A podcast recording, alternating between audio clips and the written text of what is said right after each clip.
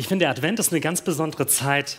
Ich liebe diese Zeit, weil das wie in diesem Gottesdienst, dass immer wieder so ein tolles Event nach dem anderen kommt. Und wir haben ja so festgestellt, heute darf man sich ja gar nicht mehr so richtig freuen. Du darfst dich freuen, du darfst das anderen mitteilen. Worauf freust du dich in den nächsten drei Wochen bis Weihnachten? Was sind so Highlights, auf die du zusteuerst? Was sind Feiern, Besuche, Weihnachtsmarktbesuche, wo du so richtig hinschaust? Da willst du hin. Das Zweite ist aber auch zu diesem Advent 2022. Wir haben alle, glaube ich, ein ziemlich volles Leben, viele Termine. Wie willst du diese Zeit gestalten? Der Advent ist erst so eine Woche alt, also du kannst noch ganz frisch starten und diesen Advent ähm, in Ruhepausen einteilen. Wo willst du vielleicht so besinnlich durch weißen Schnee laufen und vielleicht Gott treffen, ihm begegnen in dieser besonderen Zeit? Wir sind letzte Woche gestartet mit dieser tollen Predigtreihe Frieden auf Erden, Fragezeichen. Und ihr habt schon vom Jochen gehört, wir haben die Bibel ein wenig gefaked. Die Botschaft der Engel lautet Frieden auf Erden, Ausrufezeichen. Aber wir haben angesichts dieser Zeit, wo doch so viele Krisen noch da sind, ein Fragezeichen daraus gemacht. Und es geht nicht immer nur so um politischen Unfrieden oder wenn man die Nachrichten anschaltet, sondern es geht um deinen Unfrieden. Wo gibt es bei dir vielleicht irgendwie was, was dir schwer am Magen liegt? Vielleicht eine kleine Streitigkeit bei dir zu Hause, auf der Arbeit, vielleicht in deiner Familie, in deinem Freundeskreis. Dann bist du voll herzlich eingeladen, diese Frage in dieses Frieden auf Erden hineinzulegen, es zu deinem Thema zu machen. Genau, wir haben letzte Woche noch gehört von diesem Krieg mitten in Europa, der vielleicht so ein bisschen dieser Anlass war, tiefer über dieses Thema Frieden nachzudenken. Und wir haben einen Vers gehabt, den möchte ich nochmal von letzter Woche vorlesen. Der steht nicht in Lukas 2, sondern in Jesaja 9. Denn uns ist ein Kind geboren, ein Sohn ist uns geschenkt. Er wird die Herrschaft übernehmen. Man nennt ihn wunderbarer Ratgeber, starker Gott, ewiger Vater und Friedefürst. Und ich möchte dir jetzt eine halbe Minute schenken, dass du einfach still werden kannst und zu diesem Friedefürst betest.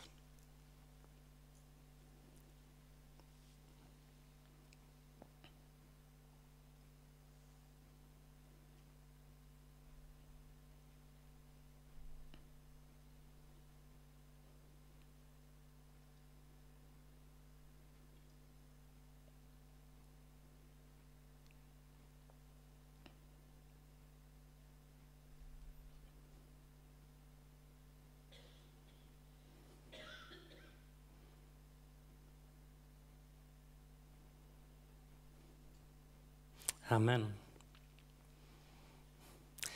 Ja, wir sind auf Etappe 2 heute und ich habe euch ein cooles Thema mitgebracht. In Konflikten Frieden suchen. Hier geht es nicht zuallererst, was ähm, ist ein Konflikt, was kann ich alles darüber wissen, sondern wie kann ich in Konfliktsituationen diese Spannung aushalten, vielleicht nicht gleich die Lösung zu haben, sondern Frieden mittendrin zu suchen. Und wir wollen drei Punkten da durchgehen. Wir wollen uns die Schönheit des Friedens anschauen. Wir wollen dann so ein bisschen praktisch, wie kann ich mit Konflikten gut umgehen? Und das Letzte ist, wie kann ich kreative Lösungen des Friedens in Konflikten finden? Und ich will starten mit diesem tollen Bild, nicht weil ich nur Kinder mag, Ballons cool sind und die Sonne scheint, sondern auf diesem Bild, da geht es um Frieden, um biblischen Frieden, um den Shalom. Shalom ist ein optimaler Zustand mit mir selbst und mit anderen. Ich reduziere Shalom oft so, ähm, es gibt keinen Streit, keinen Krieg, also ist der Shalom da. Aber ich will euch mal ein anderes Bild in den Kopf legen. Stell dir vor, du hast ein Wellness-Wochenende im Fünf-Sterne-Hotel, du kannst es dir leisten, du warst in der Sauna drin, du kommst raus, ziehst deinen Bademantel aus und bist so richtig relaxed, entspannt, dir geht es gut. Du bist körperlich gut drauf. Danach triffst du dich mit guten Freunden, ihr esst was zusammen, ihr seid ganz dicht beieinander. Und du bist verbunden mit Jesus. Du hast so eine komplette Nähe zu Gott, spürst du. So in etwa stelle ich mir Shalom vor. Mir geht's gut, ich bin zufrieden. Ein Freund von mir hat mir das so mal erklärt an Weihnachten. Du bist mit deiner Familie zusammen und ähm, ihr streitet euch nicht, ihr sitzt um den Tisch, aber das ist noch kein Shalom. Shalom wird es, wenn ihr Glühwein draufstellt, wenn ihr ähm, Schokoplätzchen habt, wenn ihr ein gutes Gesprächsthema miteinander findet, wenn ihr so richtig beieinander ankommt. Und Jesus lädt dich ein, diesen Shalom zu finden. Der wünscht sich den für dich, mit dir selber und mit den Personen, mit denen du verbunden bist. Echtes Wohlbefinden. Aber wer so ein bisschen diese Welt kennt, es gibt immer dieses kleine Aber. Und das hat ein Rabbiner ganz cool ausgedrückt. Der Frieden auf dieser Welt, der dauert meist nur einen Augenblick, bis neue Spannungen entstehen. Bei uns ist das meist, bis das erste Saftglas den Tisch runtergesegelt ist oder irgendwie was Komisches kommt, was weiß ich, irgendjemand ist müde, fängt an zu schreien, meistens unsere Kinder. Irgendeine. Sp ja, manchmal auch die Erwachsenen. Ja, aber irgend, irgendwas passiert, was Mist ist. Und die Friedensblase ist schon wieder geplatzt. Ich habe euch dieses Bild gebracht, weil das ist so ein Kennzeichen für meine Woche. Wir lieben Weihnachtsmarkt und wir haben uns den perfekten Ausflug vorgestellt. Freier Tag, blauer Himmel, wir gehen los. Der erste Streit zehn Meter nach der Haustür um den Roller. Lautes Geschrei, ich will nicht mehr weitergehen. Dieser Streit hat sich bei den Erwachsenen fortgesetzt und spätestens, wenn die Passanten stehen bleiben und dir helfen wollen bei deinem Streit, weißt du, es ist eindeutig zu laut geworden. Und ich muss leider bekennen, ich bin nicht auf diesem Weihnachtsmarkt angekommen, der Rest meiner Familie ist aber hingegangen. Und bevor ihr jetzt überlegt, uns in die Familientherapie zu schicken, lade ich euch ein, wo gibt es bei dir gerade Unfrieden? Wo sind da Konflikte? Wo erlebst du in deinem ganz persönlichen Leben, die nicht stimmen? Und ich möchte das sogar ausweiten. Es geht nicht nur um dich, sondern wo gibt es vielleicht Leute in deinem Umfeld, die du kennst, von der Arbeit oder hier in der Gemeinde, wo Konflikte da sind, denen es nicht gut geht? Gott lädt dich ein, diesen Shalom zu suchen. Und ähm, er hat das so formuliert, Jesus in der Bergpredigt, Matthäus 5. Selig sind die Frieden stiften, denn sie werden Gottes Kinder heißen. Wenn du dich als Christ bezeichnest, wenn du Jesus vertraust, ist Frieden keine Option. Das ist kein nice to have, sondern das ist ein Auftrag an dich. Wenn du mit Jesus unterwegs bist, bist du ein Friedensstifter. Du bist beauftragt als Peacemaker, als Friedensmacher da, wo du hinkommst, einfach weil du diesen Friedensfürsten kennst. Und das ist sein Kennzeichen, dass seine Kinder Frieden verbreiten.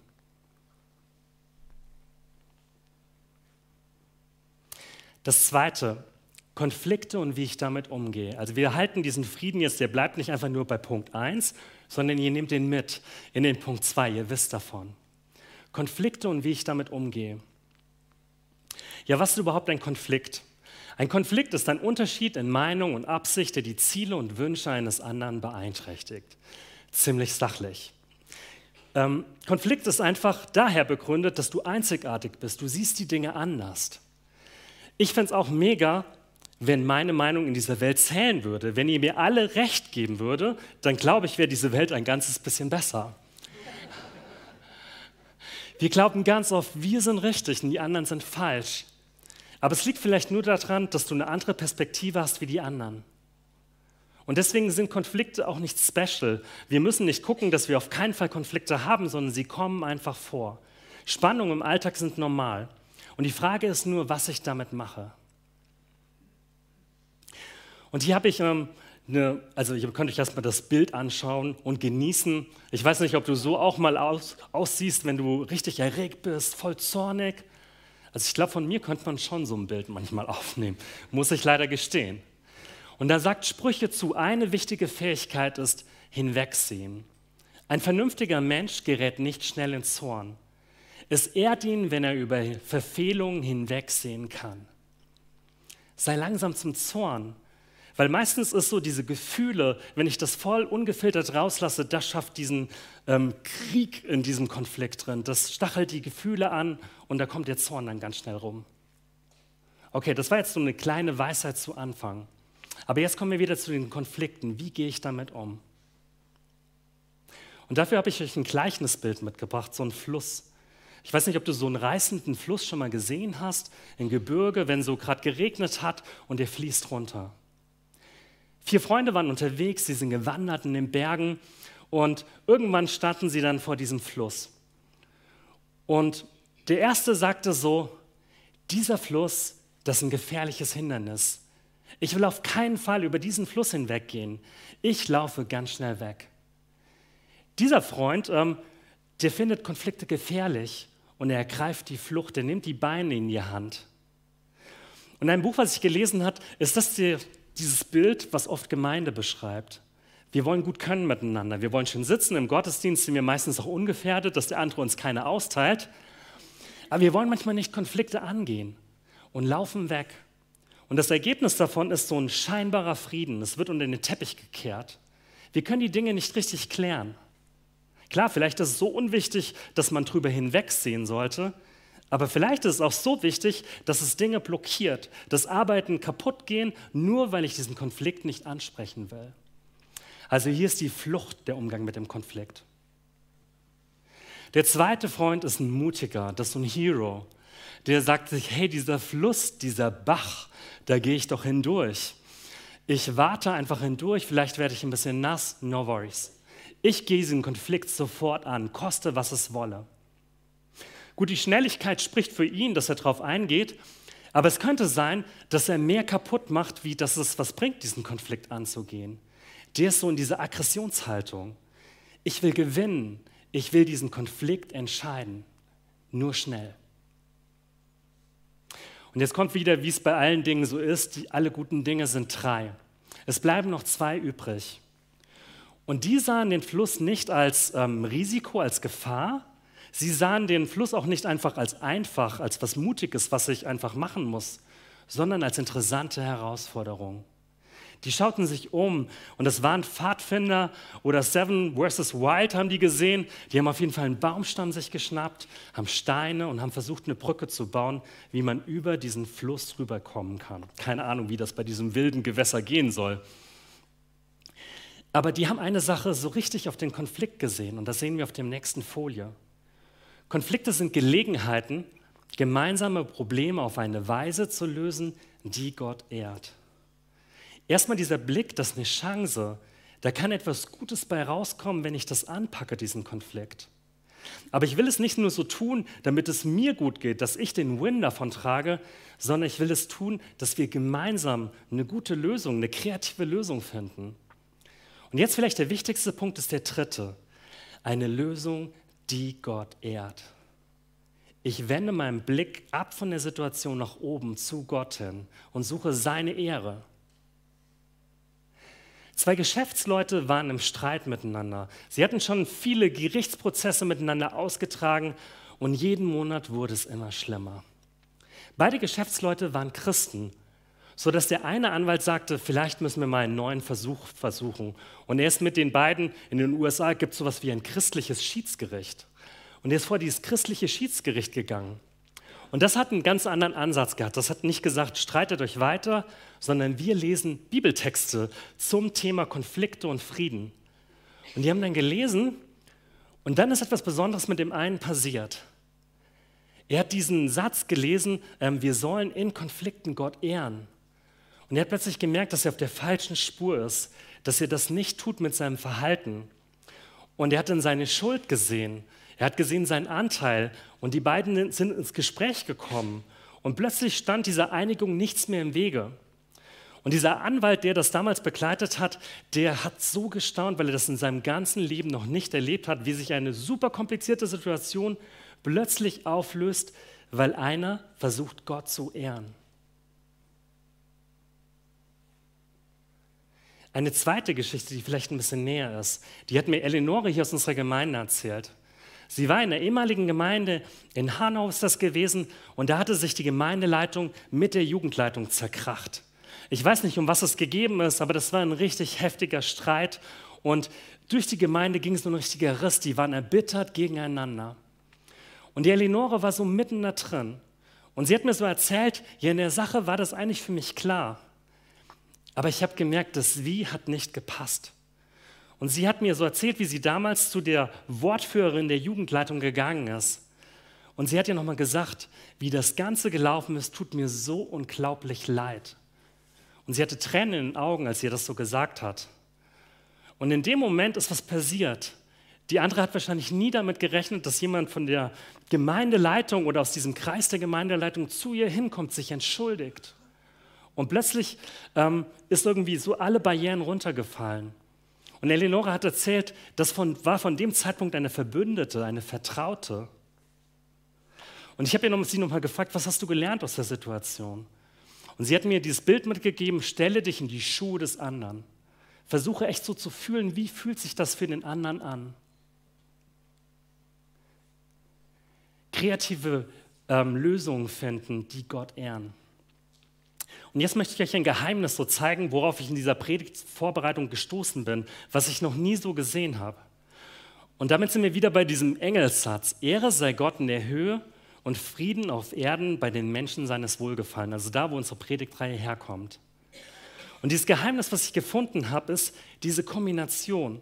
Wenn wir Gott ehren, wenn wir ihn suchen in Konflikten, in Zeiten des Unfriedens, dann kehrt bei uns Frieden ein auf Erden. Wenn ich suche das, was Gott wichtig ist, dann sagt er mir in diesem Satz so zu, dann wird Frieden sein, dann stellt sich Frieden plötzlich ein, wo du es nicht erwartest.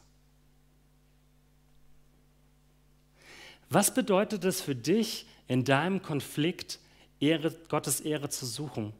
Ich habe vorher geschrieben, in einem Konflikt und ich habe das D davor getan. Wie kannst du in deinem Konflikt Gottes Ehre suchen? Wo kannst du vielleicht so einen Schritt auf den anderen zumachen, ein Hindernis ausräumen, wo du die Möglichkeit hast so?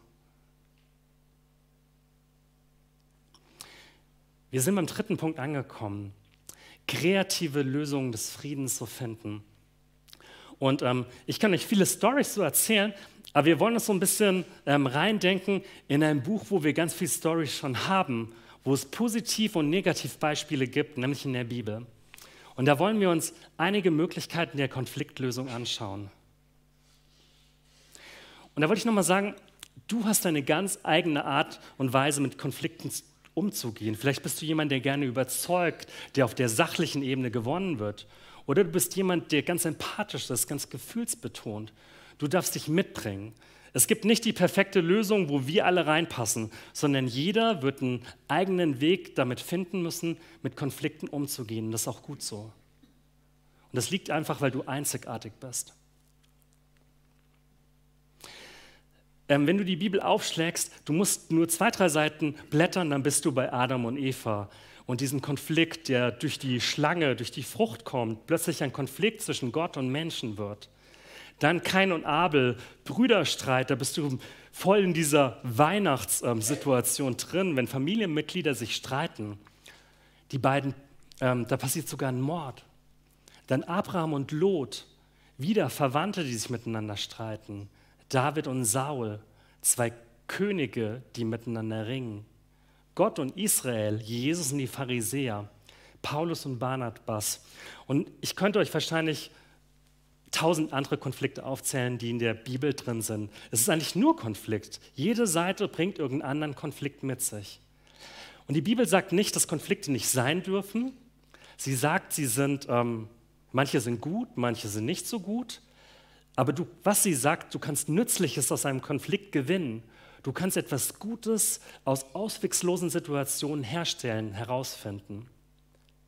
Und dazu will ich euch ähm, drei Beispiele zeigen. Abraham und Lot. Also Abraham, der war ja so ein Nomade, der mit seinen großen Herden rauszog und Lot, das war glaube ich sein Neffe, der war mit ihm dabei und auch der hatte riesige Herden. Und dann steht dort, in Genesis 13 ist das, auch Lot, der mit Abraham zog, besaß viele Schafe, Kühe und Zelte. Deshalb brach ein Streit zwischen den Hirten Abrahams und den Hirten Lots aus. Also sie machen es richtig schlau, die haben Stellvertreterstreit. Die Hirten kloppen sich und die sitzen entspannt bei ihrem Kaffee im Zelt. Aber das war ein richtig tiefer Streit zwischen zwei großen Gruppen, zwischen zwei Verwandten. Und der Streit geht um Besitz und Macht. Da taucht diese Machtfrage auf. Wer ist wichtiger von uns beiden? Wen soll das Land gehören? Wie sieht diese Lösung des Friedens aus? Und die finden wir bei Abraham. Wie sucht er Gott die Ehre Gottes? Das ganze Land liegt vor dir.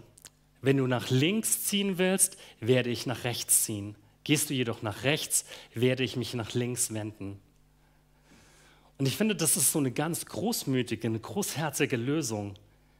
der achtet wirklich auf seinen Neffen, der will ihn nicht übervorteilen, sondern ähm, er geht auf ihn zu und lässt ihm die Wahl. Da war ein tolles Land zu seiner Rechten und ein Wüstenland zu seiner Linken. Und trotzdem überlässt er ihm die Wahl. Wieder, das ist nicht die Lösung für alle Konflikte. Du musst nicht ähm, immer auf deinen Nachteil pochen, sondern du darfst Konflikte eingehen. Aber Abraham, der ist so ganz ähm, sanftmütig da. Die Jünger, die Jünger von Jesus, die sind so eine Gruppe bunt zusammengewürfelt und jemand hat mal gesagt, den Frieden, den Jesus schenken kann, sieht man in dieser Gruppe. Weil die waren eigentlich alle gegeneinander, von ihren Jobs, die sie her hatten, von ihren Herkünften. Eigentlich hätten die sich die ganze Zeit nur streiten müssen. Aber die waren echt gut unterwegs mit Jesus zusammen. Doch immer wieder taucht diese ähm, Frage nach Einfluss und Macht aus. Wer ist der Beste unter uns? Wer ist der Hero im, im Jüngerkreis? Das ist so diese Ego-Frage. Und die taucht da auf und die streiten sich, wie sie mehr Einfluss gewinnen können und wie sie vielleicht später mal neben Gott direkt daneben sitzen als die Minister. Wie geht Jesus darauf ein? Wer der Erste sein will, der soll sich allen unterordnen, ihnen dienen. Die Antwort von Jesus ist eine ganz neue Sicht auf das Problem. Er sagt ihnen, ähm, es geht überhaupt, ist total egal für Gott, wie viel Macht und wie viel Einfluss du hast, sondern es geht darum, dass du meinen Willen tust, dass du mit mir verbunden bist. Und er zeigt ihnen eine ganz andere Sicht auf Leiterschaft. Wer leiten will, der soll dienen, der soll der Erste sein zu dienen. Der dritte Konflikt. Paulus und Barnabas. Jetzt sind wir ein Stück weiter im Neuen Testament, in, in der Apostelgeschichte. Und Paulus und Barnabas, die waren einfach tolle Missionare. Und die hatten jemanden Dritten dabei gehabt, den Johannes Markus. Barnabas war einverstanden, wollte aber Johannes Markus mitnehmen. Doch Paulus war dagegen. Sie stritten so heftig miteinander, dass sie sich schließlich trennten. Warum Paulus diesen Johannes Markus nicht mitnehmen wollte, das ist ein bisschen unklar, das steht da nicht geschrieben. Aber irgendwie ähm, scheint es so durch den Text zu schimmern, dass der unzuverlässig war.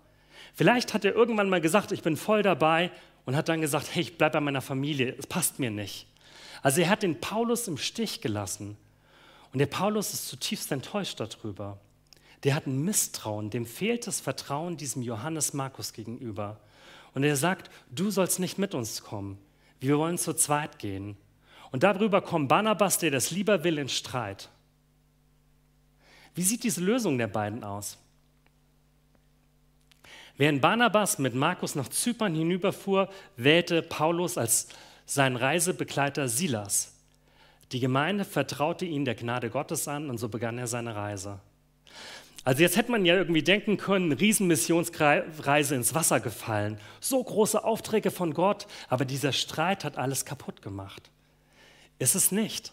Sie haben eine Lösung gefunden. Sie haben zwei Teams gegründet, die in unterschiedliche Richtungen gegangen sind.